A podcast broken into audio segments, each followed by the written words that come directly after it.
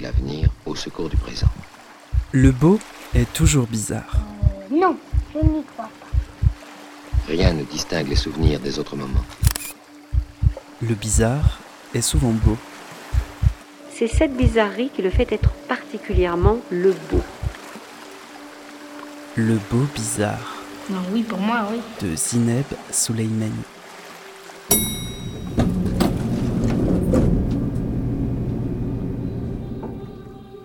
Bonjour à toutes, bonjour à tous. Bienvenue dans le Beau Bizarre, un espace sonore libre et hybride. Un espace qui cherche à écouter les voix inaudibles.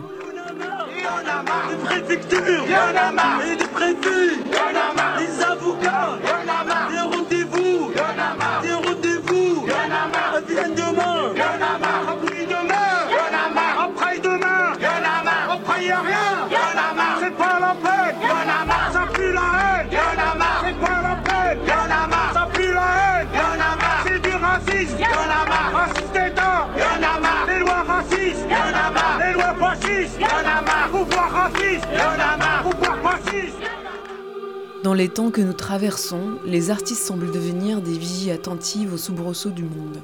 Être une vigie, c'est être témoin de son temps. C'est déployer la puissance de sa créativité pour explorer les réalités sociales et géopolitiques d'hier et d'aujourd'hui. La question de l'exil et des politiques migratoires est au cœur des préoccupations de beaucoup d'artistes. Comment le théâtre peut faire entendre alors les récits de celles et ceux qui sont concernés dans leur chair et dans leur vie par l'exil Comment inventer un projet qui serait hospitalier de leur récit? Comment la configuration de l'espace permet une acuité d'écoute? Comment la durée permet d'étirer un temps nécessaire pour voir, entendre et recevoir la parole d'un autre abîmé? C'est le projet que propose Patricia Allieu dans Dispac Dispar, un diptyque qui se regarde entre tribunal et agora. Un théâtre politique qui cherche à changer nos regards sur les personnes exilées. Patricia Alliot est mon invitée dans ce 61e épisode du Beau Bizarre. Euh, Aujourd'hui, c'est la dernière euh, à l'espace Pompidou euh, au Bourg. Et nous jouons dans 15 minutes. Bonne soirée à vous. Les amis, ouverture publique dans 13 minutes. Très bien. C'est complet. Génial.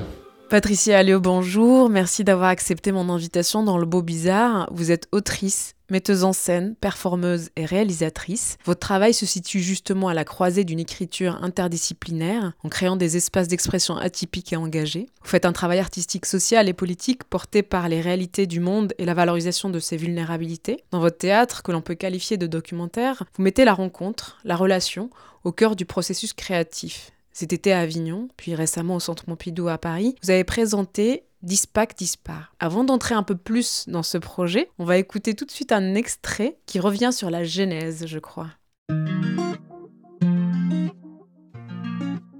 Ce qui se passe aujourd'hui, c'est une circulaire qui permet d'aller contrôler euh, et peut-être de faire partir des gens qui sont dans des euh, centres d'accueil pour personnes qui n'ont plus de, de- de quoi se loger. Aucun gouvernement depuis la Seconde Guerre mondiale n'avait osé aller jusque-là. Je peux pas donner des papiers à tous les gens qui n'en ont pas. Sinon, comment je fais après Oui, alors euh, je m'appelle Philippe Texier. euh, euh, j'ai été auparavant magistrat en France euh, et j'ai terminé à la Cour de cassation. Je vais présider cette session du tribunal permanent des peuples qui est international et qui euh, se penche sur de grands et graves problèmes actuels, celui de l'immigration en étant un euh, considérable actuellement. Et alors, qui est-ce qui est mis en procès aujourd'hui? Ce sont les politiques européennes, les États européens, l'Union européenne vis-à-vis des migrants? Si on veut, on est là dans un tribunal d'opinion que je préférerais appeler d'ailleurs un tribunal de conscience. Un tribunal de conscience. Oui, euh, qui est un tribunal donc qui n'a pas de force coercitive, qui est composé euh, de juristes, mais pas seulement de juristes, des sociologues, des économistes ou autres, et d'autre part des témoins directs, des gens qui ont euh, souffert euh, des politiques actuelles, des familles ou des ONG qui ont essayé de faciliter le passage, par exemple, de la Libye à l'Italie, euh, donc témoins directs ou indirects, et puis euh, des juristes qui vont essayer d'analyser les violations possibles au droit national ou au droit international, avec une accusation faite par des avocats du Gisti et une défense qui sera assurée par des avocats désignés d'office qui ont eu le courage d'accepter cette défense. Ce qui est de défendre l'Union européenne donc, Voilà. et ses politiques migratoires. Ce qui, ce qui me paraît euh, très bien qu'il y ait une défense. Euh, les politiques ont été convoqués, aussi bien au niveau européen que français. On n'a eu jusqu'à maintenant aucune réponse, ni, même écrite, un mot d'excuse si je peux dire. On verra ce que sera la loi qui se prépare sur la migration en France. Je ne suis là-dessus pas très optimiste. Une archive de France Inter datant de 2018 qui donne la parole donc au magistrat Philippe Texier et qui pose aussi quelques fondations à votre projet. Est-ce que vous pourriez revenir sur ce qui s'est passé pour vous en janvier 2018 et le lien avec cette archive? J'adore écouter cette archive parce que je la connaissais pas. Et euh, en même temps, euh, moi maintenant, ça m'évoque euh, plus d'ISPAC et le temps de la représentation parce qu'il y a la voix de Philippe Texier sur scène. Et j'ai beaucoup répété avec, avec lui, plus que la, la session du tribunal permanent des peuples à laquelle j'avais assisté à l'époque. Mais il se trouve qu'une des premières personnes que j'ai rencontrées, c'est Philippe Texier, qui m'a accueilli chez lui quand j'étais au tout début de, mes enquêtes, à ne pas savoir encore quelle forme ça allait prendre. Je savais qu'il fallait que je rencontre ces personnes, euh, que certainement euh, cet acte d'accusation rédigé par le GISTI allait être une des matières principales parce que c'est un acte d'accusation qui est porté contre les violations euh, systématiques des droits des personnes exilées et réfugiées par les États européens notamment la France. Et, mais j'avais un, un doute, c'est-à-dire je me disais peut-être qu'il faut que je rencontre les personnes, qu'il y ait des témoignages. Donc, euh, donc du coup, euh, c'est très très émouvant pour moi de, de réentendre euh, la voix de Philippe Texier. Je me souviens que son visage s'est totalement éclairé quand j'ai dit que j'avais rencontré Gustave Massia, qui est le président du CICP, le Centre Inter international des cultures populaires. Et puis il y a toute un, une plateforme de, d'échange altermondialiste, de personnes très engagées depuis parfois euh, 30 ans, 40 ans, 50 ans, des personnes euh, bah oui, qui sont aussi des colonnes vertébrales de, nos associations et de nos mouvements de lutte aujourd'hui. Et Gustave Massia, euh, c'est lui qui m'avait donné euh, en vrai accès euh, au contact de Philippe Texier, qui m'a donné accès aux archives sonores du tribunal permanent des peuples et qui est venu pour la première fois au centre Pompidou. et, et quand on s'est quitté, il m'a attendu après. Il m'a dit euh, qu'il avait trouvé ça formidable et qu'il allait revenir au Montfort.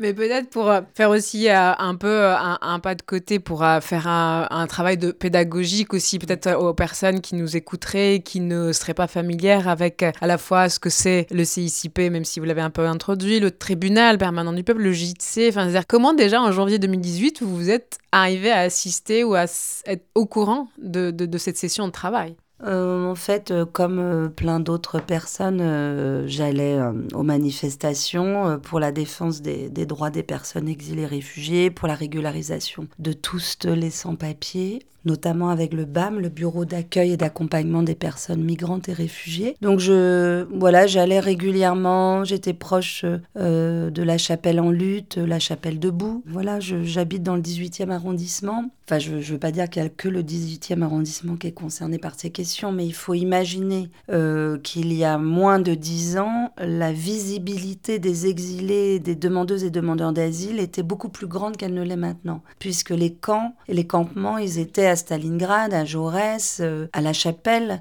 Euh, notre vie quotidienne était euh, toujours liée à, ces campements qui ont été littéralement éradiqués de l'espace public pour que pour, pour qu'on ne les voit plus, en fait. Ça, ils ont été invisibilisés. C'est-à-dire ce que dit Gaël Manzi, le cofondateur d'Utopia 56, qui fait partie des témoins de, de Dispac Dispar, au sujet de Nathalie Bouchard, la de, de Calais, qui invente toutes sortes de stratagèmes dissuasifs pour que les personnes exilées ne puissent pas rester sur les bancs, ne puissent pas séjourner dans l'espace public, même de façon éphémère. Quand on peut pas s'asseoir, bah on reste pas, on reste pas là euh, plus d'une heure dans un endroit. Et même une heure, c'est beaucoup en vrai. Donc ces stratégies euh, euh, dans l'espace public pour évincer euh, la, visibilité et la présence même euh, des personnes sans papier qui bah, demandent souvent attention et protection et premiers soins et qui sont littéralement criminalisés. Donc en résumé, comme beaucoup d'entre nous, j'étais bah, indignée et puis euh, proche euh, de pas mal de luttes. Et je me rendais euh, solidaire au moins des marches. Et voilà, donc voilà l'atmosphère, le contexte dans lequel j'étais, donc du coup une curiosité pour, pour tout ce qui pouvait se dire, se penser, s'inventer autour de ces questions. Et je tombe sur euh, un événement, j'imagine Facebook, euh, une session du tribunal permanent des peuples euh, consacrée à la violation des droits des personnes migrantes et réfugiées va se tenir à Paris. Donc je me dis, tiens, mais je jamais entendu parler de ce tribunal d'opinion dont vient de parler Philippe Texier qui est donc le président de cette session. Euh, je n'avais d'ailleurs pas entendu euh, encore cette expression, un tribunal de conscience, et je trouve que c'est assez juste. C'est-à-dire que moi, j'ai toujours été préoccupée euh, d'éthique et de politique. Et donc, euh, ça, ça, me plaît qu'il parle de, tribunal de conscience. Et donc, euh, ce tribunal d'opinion, ce tribunal citoyen, c'est un peu sur le mode des tribunaux euh, Russell ou Sartre qui se sont créés, je pense, juste après la guerre, où il y avait cette idée de contre la violation systématique de nos droits par les États. Que peuvent, que, que peuvent faire les citoyennes et les citoyens? Que pouvons-nous faire? Bah, Au moins nous unir pour euh, produire collectivement un contenu qui pourrait faire l'objet d'une forme d'expertise citoyenne et démocratique. C'est une construction très horizontale qui est basée sur une chose dont je me suis beaucoup inspirée, euh, qui est basée sur l'importance des témoignages et des témoins. C'est-à-dire que au lieu que l'expertise soit liée à une forme de verticalité, on irait chercher les savantes et les savants qui viendraient témoigner du haut de leur savoir. Bah là, euh, c'est pas du tout ça. C'est euh, les témoins sont expertes de par euh, de, de, par leur expérience et le regard singulier qu'elles ont sur euh, la réalité migratoire, soit parce qu'elles ont subi elles-mêmes des violations de leurs droits, soit parce que ces personnes ont assisté à la violation de ces droits, et soit parce qu'elles euh, ont agi pour protéger euh, les personnes euh, dont les droits sont violés. donc il y avait une circulation de la parole entre, bah, comme a dit Philippe Texier, entre des personnes un peu plus spécialistes parce que leur métier est d'être juriste, donc elles connaissent la langue du droit et de nos droits, ou des personnes euh, qui connaissent moins mais qui ont été agissantes. Alors il y a l'envie de raconter les mots d'aujourd'hui, puis il y a les rencontres et ça prend petit à petit forme. On va écouter euh, le début de votre spectacle. Bonjour, bienvenue à Dispac, Dispar. Dispac en breton, ça veut dire ouvert, défait, désordonné. Dispar, agitation, révolte, révolution. Au début, j'avais pensé appeler ce projet d'Igor Kalon, qui veut dire en breton ouvrir son cœur. Kalon en grec, c'est beau, en breton, c'est cœur. D'Igor Kalon, ouvrir son cœur. En breton, ça veut dire aussi apéritif. C'était d'ailleurs le nom d'une taverne où j'avais l'habitude d'aller à Perros-Guirec. Dispac, ouvert, ouvrir des portes, ouvrir des bras, ouvrir des espaces, ouvrir des mondes possibles, ouvrir des bibliothèques. C'est en effet à la bibliothèque de la Goutte d'Or qu'entre novembre 2017 et février 2018, je rencontre Anour Mohamed Ensemble, nous formons un tandem linguistique initié par le BAM, le Bureau d'accueil et d'accompagnement des personnes migrantes et réfugiées. Il est déconseillé de se retrouver chez soi parce que c'est trop intime. Il est déconseillé de se retrouver dans un bar parce que c'est trop coûteux. Difficile hospitalité. D'emblée, l'inégalité est au cœur de notre relation. Inégalité des droits, inégalité économique, inégalité de liberté de circulation. Alors, heureusement qu'il y a les bibliothèques refuges, à Stalingrad, à Max Dormois, à Jaurès, à Beaubourg, ou avoir chaud, ou se sentir à l'abri, ou ne pas se sentir menacé. Alors c'est le début de votre spectacle qui annonce à la fois le titre et un peu donc la jeunesse du projet, un titre en breton donc. Est-ce que vous pourriez revenir sur ce titre et comment vous l'avez trouvé et qu'est-ce que ça dit finalement de vous et du projet aussi, le fait de le dire en breton? Euh, Je l'ai trouvé, je pense, au printemps 2021 et c'est marrant, je l'ai trouvé dans, bah, dans le 18e arrondissement où j'habite depuis très longtemps, c'est-à-dire que je partage ma vie entre la Bretagne où, bah, où il y a ma famille et puis pas mal d'amis et, j'ai aussi une autre partie de ma vie que dans le 18e arrondissement, c'est à Saint-Jean-du-Doigt dans le Finistère où j'ai créé les rencontres pluridisciplinaires de ICE. Donc j'ai toute une partie de ma vie affective et professionnelle liée au Finistère et, et puis à plein d'endroits en Bretagne. Donc l'origine, c'est effectivement euh, le fait que ce spectacle se soit inventé, écrit en Bretagne, à Lorient d'abord, avec euh,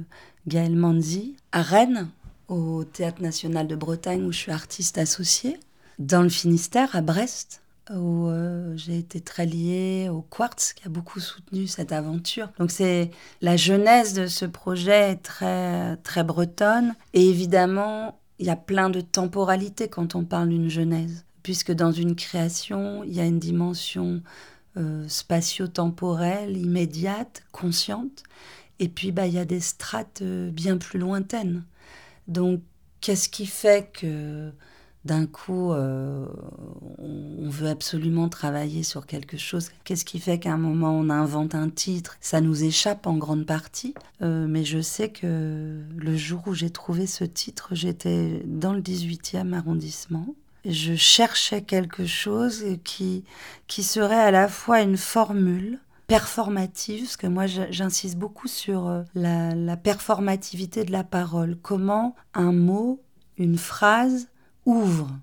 Euh, j'aime aussi qu'il y ait une fonction euh, agissante sur le réel, qu'il y ait une oralité, que ça soit pas juste un beau titre. Donc j'aime bien que ça soit à la fois cryptique, poétique, mais aussi euh, presque rythmique. Et je, bah déjà, je voulais pas reprendre euh, des, termes existants, puis j'avais pas envie que ça soit en anglais.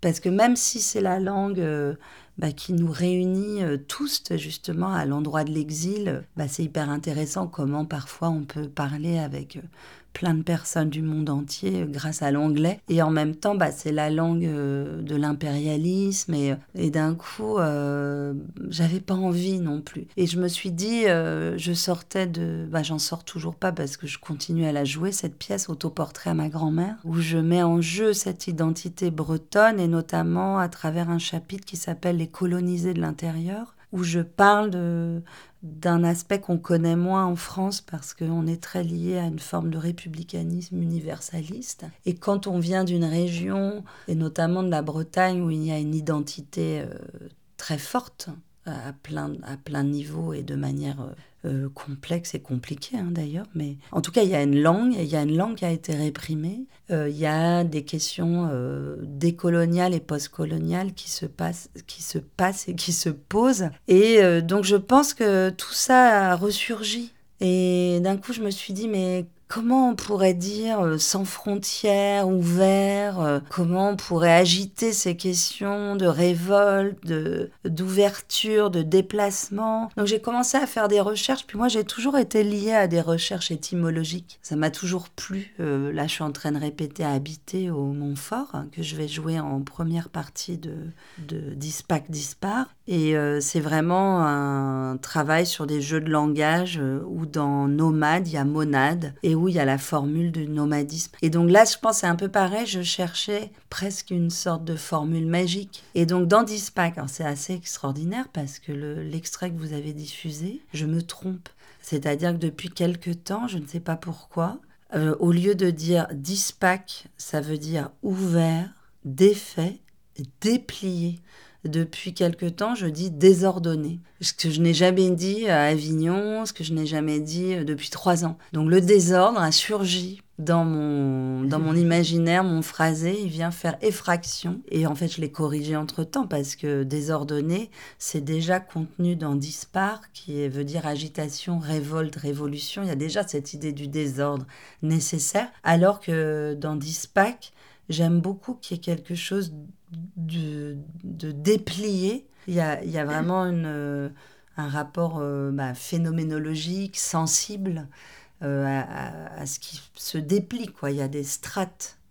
Et c'est à la fois spirituel et, et, et concret et, et, géographique. Et puis concret dans l'espace de l'agora de Dispac, c'est quelque chose qui se déplie devant nous. Voilà, je, tenais à corriger euh, mon propre lapsus. Et bien justement, excellente transition. On peut continuer en évoquant le dispositif avant de dire ce qui s'y passe. Vous avez imaginé l'écran le plus approprié pour euh, vous au contenu et c'est un quadrifrontal qui casse immédiatement le quatrième mur et dans une proximité inclut le public, dans cette agora scénique dont vous parliez à l'instant. Comment vous êtes arrivé à ce dispositif et comment il vient servir vos intentions dramaturgiques ce, dispositif est très originaire et premier parce qu'on parlait du tribunal permanent des peuples, évidemment, que c'est une matière euh, politique, expérientielle, euh, première. Mais ce qui est premier aussi, c'est que j'avais envie d'être dans une, agora et un quadrifrontal. Donc dès le théâtre de l'Orient, alors qu'on on avait euh, 3 francs 6 sous. Je savais déjà qu'il y avait euh, cette nécessité de sortir euh, d'un bifrontal ou, d'une opposition entre l'espace des spectateuristes et l'espace euh, de jeu euh, qu'il fallait casser, effectivement. Donc euh, c'est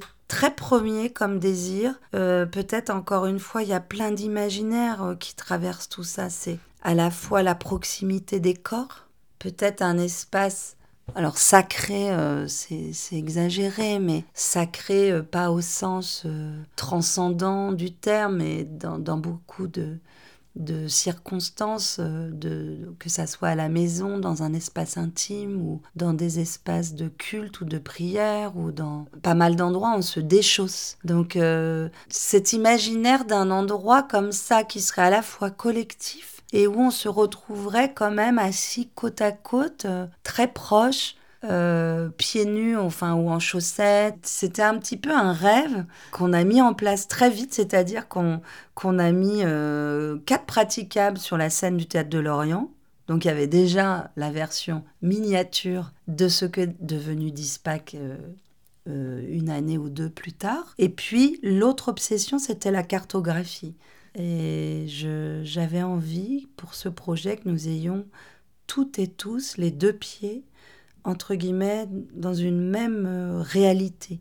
C'est-à-dire que c'est pas intellectuel, c'est une sensation, c'est des corps qui se meuvent autrement. On est amené à regarder quelque chose qui est à nos pieds, puis après, quand la représentation va se développer, quand les bancs d'utopie, euh, la, la, sculpture de Francis Cap arrive, c'est une autre assise qui cohabite avec l'assise des praticables autour. On est dans une grande assemblée assez atypique qui va ressembler un peu plus à une sorte d'AG donc je pense qu'originairement, j'ai voulu créer un espace d'écoute atypique par rapport aux au, au dispositifs euh, théâtraux, en me disant sur ces questions, on sature euh, d'images qu'on ne peut plus regarder, qu'on regarde trop vite parfois sur les réseaux sociaux. Et je me suis dit au contraire, il faut euh, sortir de, du rapport à l'image, euh, se laver un peu peut-être le regard et revenir à une écoute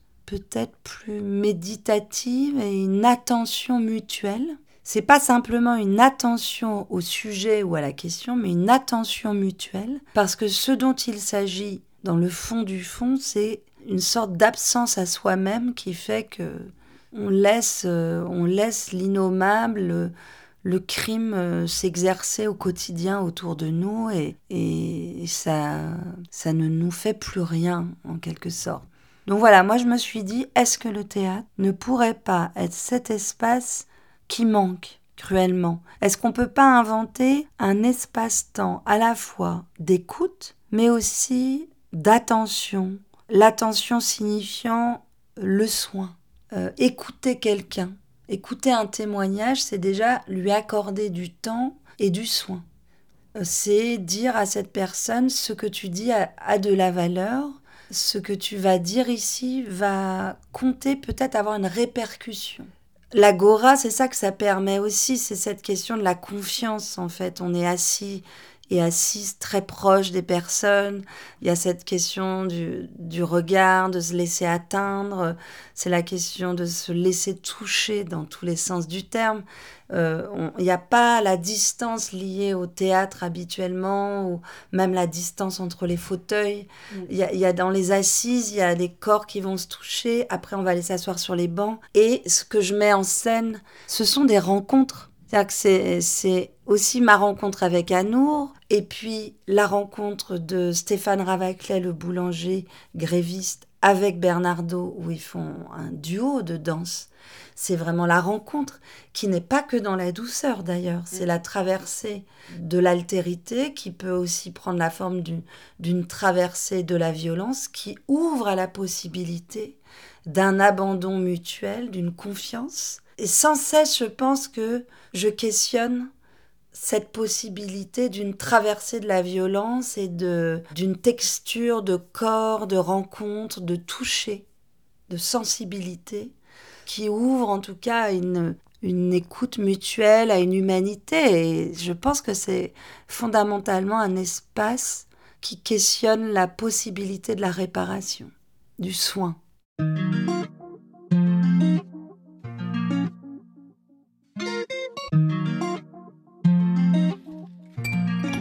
Avant d'aller sur cette deuxième partie avec les témoignages importants, bien sûr, je voulais juste qu'on s'attarde sur la première. Donc, en fait, la pièce se déplie en deux parties. Euh, un des petits qui, comme vous disiez, qui se regarde entre tribunal et agora pour pousser l'écoute à son extrême, justement. Une première partie qui fait de la langue juridique une langue théâtrale. L'adresse est directe, elle, elle inclut, elle responsabilise. Et puis donc cette seconde partie qui permet la, participation active de la société civile, et, on va y revenir. Mais d'abord cette question sur la langue juridique qui devient une langue théâtrale. Pourquoi vous avez voulu garder presque aussi brut ce texte et qui condamne donc les politiques migratoires euh, européennes et qui est incarné dans votre pièce par la comédienne Élise Marie? En fait, euh, on l'a beaucoup travaillé cet acte d'accusation pour le rendre plus oral, plus lisible, plus audible.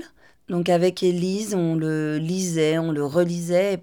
À chaque fois que notre langue euh, fourchait, on y prêtait attention, on essayait de reformuler, d'alléger. Mais néanmoins, on a été quand même assez fidèles. On a procédé comme des documentaristes. On a travaillé le texte, point par point, article par article, puisqu'en fait, les personnes qui ont rédigé ce, texte euh, se sont inspirées vraiment euh, d'articles de loi. C'est un travail de recherche, en fait. Donc moi, ce qui m'a plu là-dedans, c'est à la fois la scientificité, et puis euh, ce qu'on dit souvent, le droit le droit, la langue du droit, la langue juridique, c'est la langue de nos droits. Et le paradoxe, bah, c'est que si on n'a pas étudié le droit à l'université, bah, on est quand même assez euh, désemparé.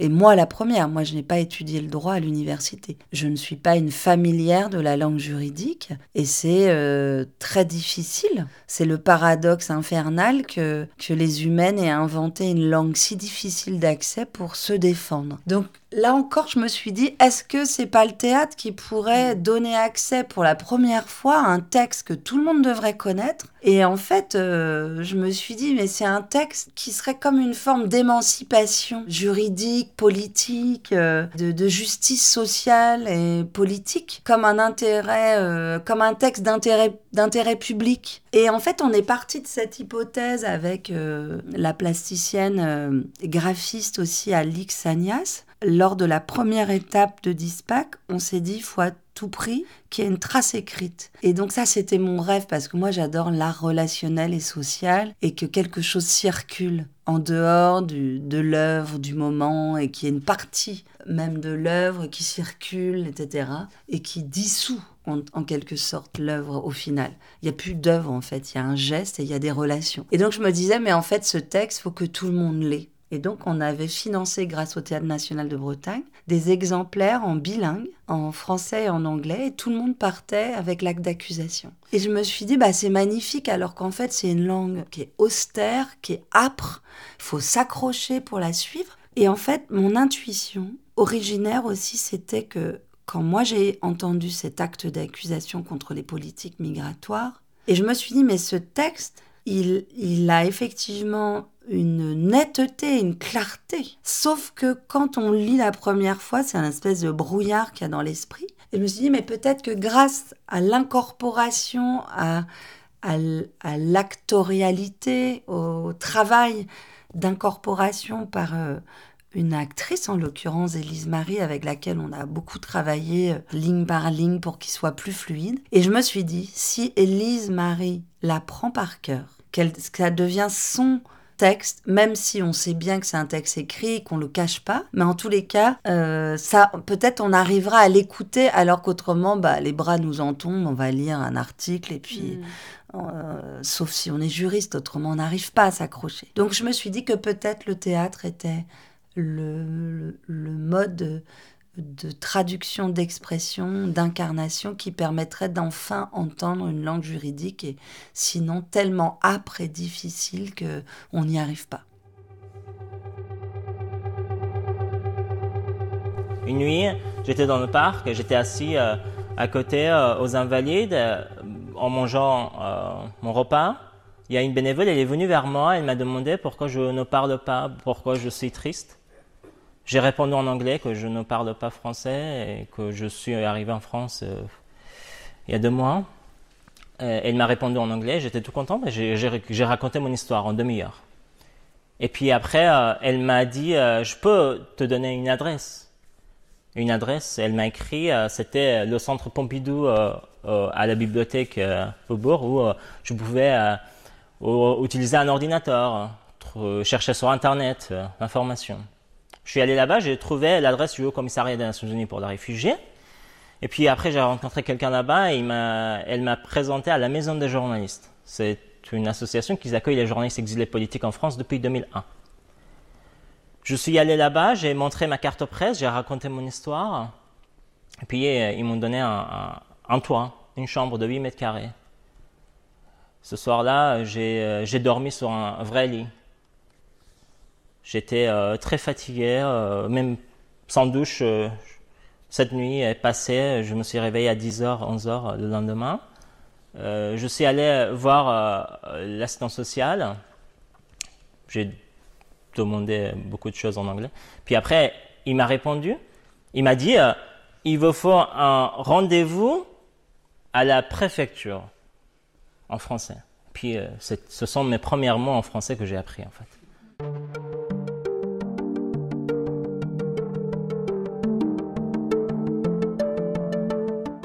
Je m'appelle Mortaza Beboudi, je suis un journaliste euh, franco-afghan. Je travaille en tant que journaliste indépendant avec plusieurs médias français à Paris.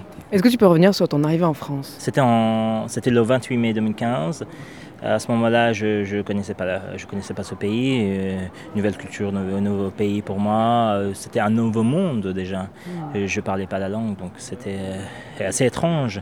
voir des gens dans les rues, les stations de métro, euh, et, donc voilà, c'était assez étrange. Euh, et pour moi, comme je disais, la France euh, que je connaissais, Paris que je connaissais, c'était en fait Paris, le musée du Louvre, c'était la Tour Eiffel, c'était. Et là, mais je me suis retrouvé en fait dans la rue.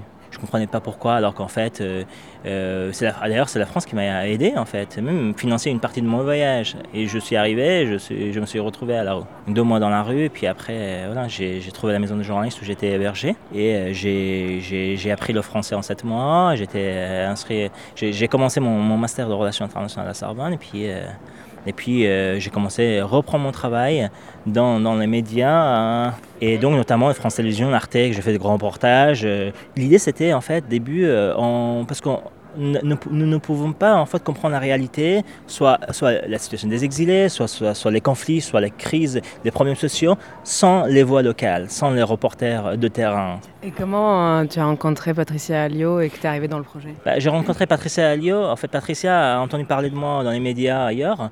Et puis après, elle m'a contacté, on s'est rencontrés dans un restaurant afghan dans le deuxième arrondissement près d'ici où en fait on a mangé un plat afghan. Donc c'est un plat national afghan, Kabouli Palao. Donc on a mangé ça et puis autour de ce plat national afghan, elle m'a raconté en fait euh, son projet. Euh, Dispar, Dispar. Donc quand, quand, quand, elle m'a parlé du projet, je me suis dit, bah, en fait, il faut faire ça, c'est une belle initiative. C'est, il faut changer le regard sur l'immigration à travers ce spectacles, donc euh, qui vraiment on, en fait nous à un, dialogue en fait constructif. Euh, sur, sur, ces questions cruciales euh, qui touchent l'humanité. Et puis aussi qu'en fait, dans ces espaces partagés, qu'en fait naît euh, la, la, la, compréhension, l'empathie et, et le changement.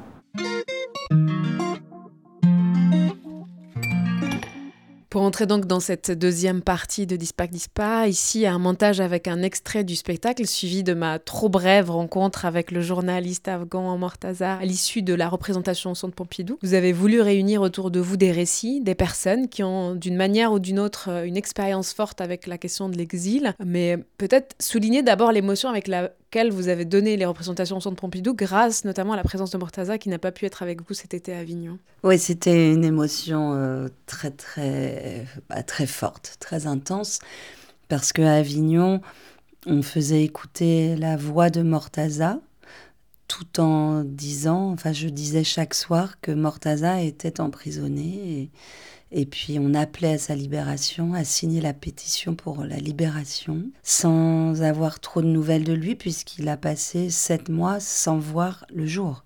Donc ces conditions de détention ont été terribles et ce n'est qu'après sept mois qu'on a eu des nouvelles. Donc quand je faisais écouter la voix de Mortaza au mois de juillet, nous n'avions pas de nouvelles. Nous ne savions pas du tout s'il allait sortir un jour et on s'activait avec le réseau euh, Reporters sans frontières et on suivait les consignes. Moi, je suivais toutes les consignes. On me disait euh, tweet. Moi, je suis à peine sur Twitter, j'ai 200 abonnés. mais je faisais des tweets parce qu'on m'avait dit les talibans regardent les tweets. Il y a quelqu'un qui s'occupe de la culture chez les talibans. Bon, ça paraît étrange comme ça, mais eh bien, il paraît que si, que tout ce qu'on a fait a joué. En fait, à un bout d'un moment, il est sorti de cette prison pour aller dans une autre prison d'État où enfin il a pu parler à Alexandra, sa, sa femme, qui était mobilisée au quotidien pour la libération de Mortada, il faut savoir que sa libération n'est pas une libération d'État. C'est la libération liée au comité de soutien de Reporters sans frontières. Donc tout ce qu'on a fait était utile, modestement, mais c'était ce petit battage médiatique. Tout ça pour dire que c'était très mélancolique. On faisait entendre la voix de Mortaza. On avait l'angoisse de, de, de ne pas avoir de nouvelles de lui, de se demander mais dans quel état il était? Est-ce que euh, c'est même terrible, mais est-ce qu'il vivait encore? Est-ce qu'il souffrait Est-ce que... Voilà, on ne savait rien à ce moment-là. Après, on a eu des nouvelles et, qui étaient rassurantes. Donc, il faut imaginer la joie. Après, on a joué à Marseille, euh, bah, c'était pareil. Euh, là, on avait eu des nouvelles. On savait qu'il était en vie, donc ça, c'était plus du tout le même degré d'inquiétude. On faisait entendre sa voix, c'était moins grave, moins pesant. Il y avait l'espoir, mais il y avait la peur qui passe ses jours en prison, le reste de ses jours en prison, puisqu'il était accusé d'espionnage. Donc en fait, il fallait marteler tout le temps sur les réseaux ce qui était vrai d'ailleurs, c'est que Mortaza Beboudi est un journaliste franco-afghan qui fait son métier de journaliste. Donc il fallait tout le temps dire et redire cette chose-là pour que euh, le soupçon qu'il soit un, espion euh, au service euh, de la France, etc., soit levé parce que bah, il aurait pu avoir ce verdict et repartir en prison pour des années, mmh. voire pire. Euh, donc voilà, il faut, je, sais, j'ai été un peu longue, mais parce que je crois qu'on n'imagine pas à quel point on se demandait si on allait le revoir un jour. Donc c'est surréaliste de se retrouver avec Mortaza. Et quand Mortaza a été libéré, que j'ai appris euh, la, la, la, violence des conditions de détention bah, avec tout le monde, pour moi, c'est pas du tout évident qu'il ait envie de revenir. Pas du tout. J'ai même tardé à lui demander. Je me disais, mais en fait, il va peut-être même avoir envie de changer de vie. Euh, il aura peut-être plus du tout envie de parler de tout ça. Donc moi, je, je, me réjouissais juste de sa libération. Et je me disais, ça va être merveilleux de le revoir. Puis quand on s'est revu euh, en novembre, décembre, euh, bah là, j'ai osé lui poser la question parce qu'en fait, il a découvert tout, ce qui avait été fait pour lui. Il regardait sur Internet, il disait mais c'est dingue ce que vous avez fait à Avignon. C'était assez dingue comme euh, rapport au temps. Et puis du coup, euh, pour lui, c'était évident qu'il allait euh, faire partie de Dispac, qu'à chaque fois qu'il serait libre, il serait là, euh, en tournée. Euh, évidemment, il doit composer avec ses autres obligations puisque bah, il, est journaliste et puis il va reprendre son travail de journaliste à plein temps. Donc voilà, l'émotion, et puis c'est c'est l'émotion de, de, tout le monde, parce que Dispac a fini par former une étrange famille ou communauté communauté sensible, queer family, euh, je ne sais pas comment, mais en tout cas, euh, comment dire, comment qualifier. Mais euh, c'est très particulier ce qui nous réunit, cette aventure de personnes, à la fois des professionnels de, du spectacle, et puis d'un coup, Stéphane Ravaclet, c'est la première fois qu'il monte sur scène. Gaël Manzi, c'est la première fois aussi. Mortaza, lui, euh, même si euh, il a une aisance dans la parole, dans tout, parce que son métier c'est d'être journaliste. Il, est habitué à élaborer un propos, une pensée critique, à l'articuler, à, la rédiger, à l'écrire en plusieurs langues. Il est assez euh, virtuose aussi dans cet art de, l'analyse et du récit. Bah, néanmoins, c'est la première fois qu'il se retrouvait comme ça sur scène. Donc en fait, ça a créé quelque chose d'inédit entre euh, des professionnels du spectacle et puis des personnes qui étaient sur scène pour la première fois. Sauf que bah, euh, maintenant, ça fait trois ans que, ce, que cette aventure existe, donc ça, on peut plus dire que c'est la première fois. Ces personnes sont devenues aussi des actrices, des acteurs, des danseurs, en fait.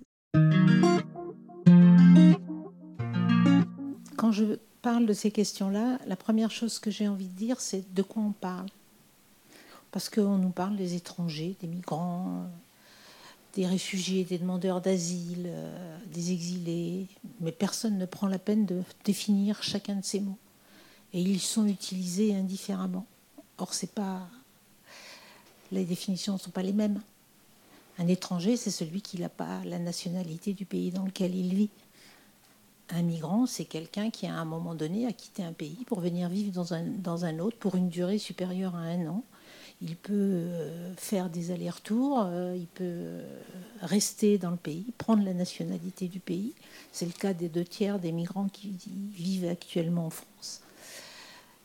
Il peut être parti pour des raisons volontaires ou pour des raisons contraintes. Et ceux que l'on démontre du doigt aujourd'hui, le plus souvent, c'est ceux qui sont partis, qui ont fui leur pays, donc ils sont partis pour des raisons contraintes, quel que soit le motif pour lequel ils sont partis. Ça peut être des raisons politiques, ça peut être des raisons, de répression, ça peut être des raisons de conflits internes, de guerre, ça peut aussi être de la misère économique, ça peut être aussi des questions environnementales, dues au changement climatique, mais pas que. Euh, donc dans les assos, tous ces gens-là, on préfère les appeler les exilés dorénavant, parce que l'exil, c'est justement la migration contrainte, c'est quand on n'a pas le choix de, de partir. Le Haut Commissariat aux réfugiés estime aujourd'hui qu'il y a 110 euh, millions de personnes déracinées, c'est-à-dire qui ont été obligées de quitter leur domicile. La plupart du temps, elles commencent par fuir à l'intérieur de leur pays. C'est ce qu'on appelle les déplacés internes. Et un tiers de ces déracinés quittent leur pays. Et donc ça fait 65, 35 euh, millions de, personnes. Et sur ces 35 millions de, de personnes, les 85% restent dans les pays voisins et souvent ce sont des pays pauvres. Au moment de la guerre en, Syrie, c'est ce qu'on a appelé, euh, pour les conséquences sur l'Europe, la crise des migrants de 2015-2016. C'est le moment où beaucoup d'États ont hurlé qu'ils n'allaient pas accueillir euh, toute la misère du monde. La France est un pays qui euh, est généreux, fait respecter le droit d'asile et l'accueil de ceux qui sont fragiles, mais on on prend notre part, mais on ne peut pas prendre toute la misère du monde, comme disait Michel Rocard. Nous ne pouvons pas héberger toute la misère du monde, ce n'est pas possible.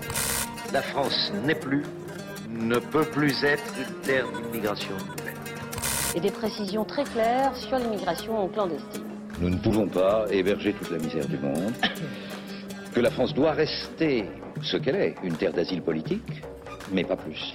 Je l'ai déjà dit et je le réaffirme, quelque généreux qu'on soit, nous ne pouvons accueillir toute la misère. On ne peut pas accepter, on, va, on ne va pas prendre toute la misère du monde, encore faut-il s'y efforcer. Aujourd'hui, nous ne pouvons pas nous permettre d'accueillir euh, toutes ces populations qui sont euh, souvent des damnés de la terre. Mais la France, aujourd'hui, dans la situation dans laquelle nous nous trouvons, ne peut pas accueillir, comme l'avait dit euh, un ancien Premier ministre, toute la misère du monde et de l'Europe. Elle prend sa part. Bien, Manuel vous savez que vous avez un supporter. Je fais bien le mot qu'avait utilisé Michel Rocard il y a quelques années s'agissant de la France, l'Europe ne peut pas accueillir toute la misère du monde. C'est vrai qu'elle ne le peut pas, mais la réalité c'est qu'elle ne le fait pas et qu'elle est même très loin de le faire. Trois pays sont devenus les principales terres d'accueil, c'est la Turquie, le Pakistan et le Liban qui ont recueilli des millions de personnes. D'ailleurs, 9 réfugiés sur 10 dans le monde se retrouvent dans des pays considérés comme moins développés et pas dans les pays riches. C'est ça qu'il faut mettre en parallèle avec les 100, 200 ou 300 000 migrants dont il est question en Europe et qui représentent, si je puis dire, une goutte d'eau par rapport aux 500 millions d'Européens. Un montage avec un autre extrait de témoignage issu euh, de votre euh, spectacle, suivi d'une compilation de paroles de politiciens qui se succèdent et répètent comme des perroquets cette expression tronquée de Michel Rocard La France ne peut pas accueillir toute la misère du monde. Une expression basée de plus en plus sur cette fausse croyance, puisque la plupart des personnes exilées se retrouvent bloquées dans des pays voisins, pauvres ou misérables pour la plupart, qui acceptent des deals avec l'Europe pour bloquer justement les migrants à leurs frontières, les parquant dans des comptes fortunes en les maltraitant. Cette rhétorique qui est devenue la petite musique du discours politique populiste est donc fausse. C'est aussi l'une des intentions du projet participer à changer euh, les regards et les croyances sur les personnes exilées par des données tangibles. Ici, avec le témoignage de l'ancienne députée européenne Marie-Christine Vergia, qui fait aussi parler les affects de cette langue politique. Oui, euh, Marie-Christine Vergia, euh, c'est un lien avec le projet originaire, enfin je veux dire qui m'a précédé puisqu'elle faisait partie de la session du tribunal permanent des peuples. Donc c'est là que je, j'entends parler d'elle, que je la rencontre, enfin je la rencontre pas personnellement, mais j'ai réécouté plusieurs fois son témoignage et j'aimais euh, beaucoup son expertise, sa façon de distinguer très simplement et de, à la fois de dédramatiser, de décriminaliser. C'est-à-dire qu'il y a, toujours cet imaginaire, cette politique des chiffres on est noyé sous, sous des informations euh, complètement fausses et exagérées. On alimente la peur et j'aime beaucoup le, le calme de Marie-Christine Verger qui aujourd'hui est vice-présidente de la Ligue des droits de l'homme et qui est très engagée sur les questions migratoires. Hein. On l'entend régulièrement dans les les radios, elle intervient un peu partout, parce que euh, elle martèle toujours la même chose, c'est que non seulement euh, on n'accueille pas toute la misère du monde, mais en plus on n'accueille même pas, comme elle dit, notre part. On est bien loin du compte. Elle remet euh, en perspective les flux migratoires mondiaux, européens, intercontinentaux. Enfin, elle nous fait changer de regard sur l'immigration. Et en effet, c'est un des enjeux politiques et dramaturgique de cette deuxième partie à travers euh, des témoignages différents. Euh, effectivement, Marie-Christine Vergia est beaucoup plus sur un volet euh, politique, juridique, mais aussi dramaturgique. Et d'ailleurs, c'est toute cette variété de, témoignages qui, qui m'a intéressée et qui constitue un background un peu à la fois scientifique, empirique, livresque et c'est pour ça que j'ai voulu en faire un livre où on retrouve les témoignages écrits parce qu'en fait euh, tous ces témoignages sont très écrits c'est pas euh, juste quelqu'un ou quelqu'une qui vient raconter euh, ce que il ou elle pense ou a vécu c'est une élaboration avec toujours quand même une petite part d'improvisation chaque soir. Il y a des petites phrases différentes ou des exemples peut-être différents ou une inspiration du jour différente. Mais il y a quand même quelque chose qu'on a écrit ensemble euh, d'un commun accord en tout cas pour que ça serve le propos de la pièce et, la qualité des interventions des personnes. L'idée c'est que chaque, chacune des personnes soit mise en valeur et que ça fasse progresser le propos vers euh, justement une reconsidération de la question migratoire, à la fois pour dédiaboliser euh, les exilés, décriminaliser et se dire qu'une autre politique migratoire est possible, que d'authentiques politiques d'accueil sont possibles. Enfin voilà, les violations du droit d'asile, c'est au cœur de cette pièce. Hein. C'est prendre conscience à quel point les violations du droit d'asile sont constantes et gravissimes. C'est-à-dire que c'est pour ça qu'on peut parler de crime contre l'humanité. Je vais laisser la dernière question à Mortaza. Alors, à Patricia, une question à poser. Alors, c'est. Euh, est-ce qu'elle dort, elle dort assez? Parce qu'elle m'envoie des messages à 3h du matin, à 5h du matin, et donc euh, elle se réveille à 7h. Donc, je ne sais pas si elle dort ou pas. Et donc, voilà, c'est une question que je n'ose pas poser. Parce qu'elle elle, bosse comme, un, comme une robot, en fait. Et je, je, ne comprends pas, alors que moi, je me dis que je, suis un journaliste, je travaille 24 heures sur 24, j'ai 4 heures de sommeil. Alors, elle, je sais pas.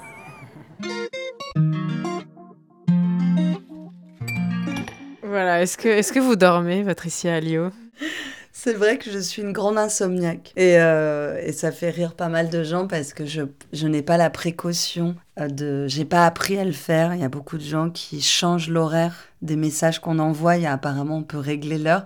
Et moi, ça m'arrive. Euh, en fait, je dors pas des fois.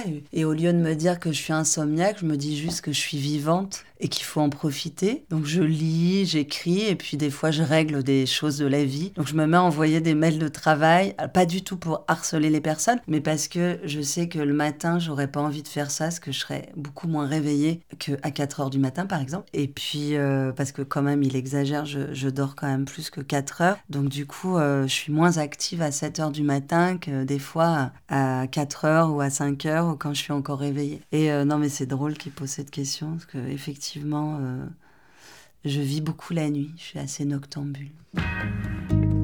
Après le Festival d'Avignon, après le Centre Pompidou et avant une tournée en France, le spectacle sera présenté au théâtre Sylvia Montfort à Paris du 21 au 29 mars 2024. C'était Le Beau Bizarre, un podcast du studio indépendant Audio Sauti, disponible sur les plateformes d'écoute.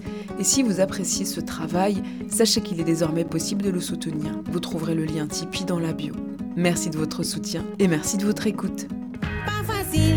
Gagner l'argent français, bosser, bosser, pas facile. Gagner l'argent français.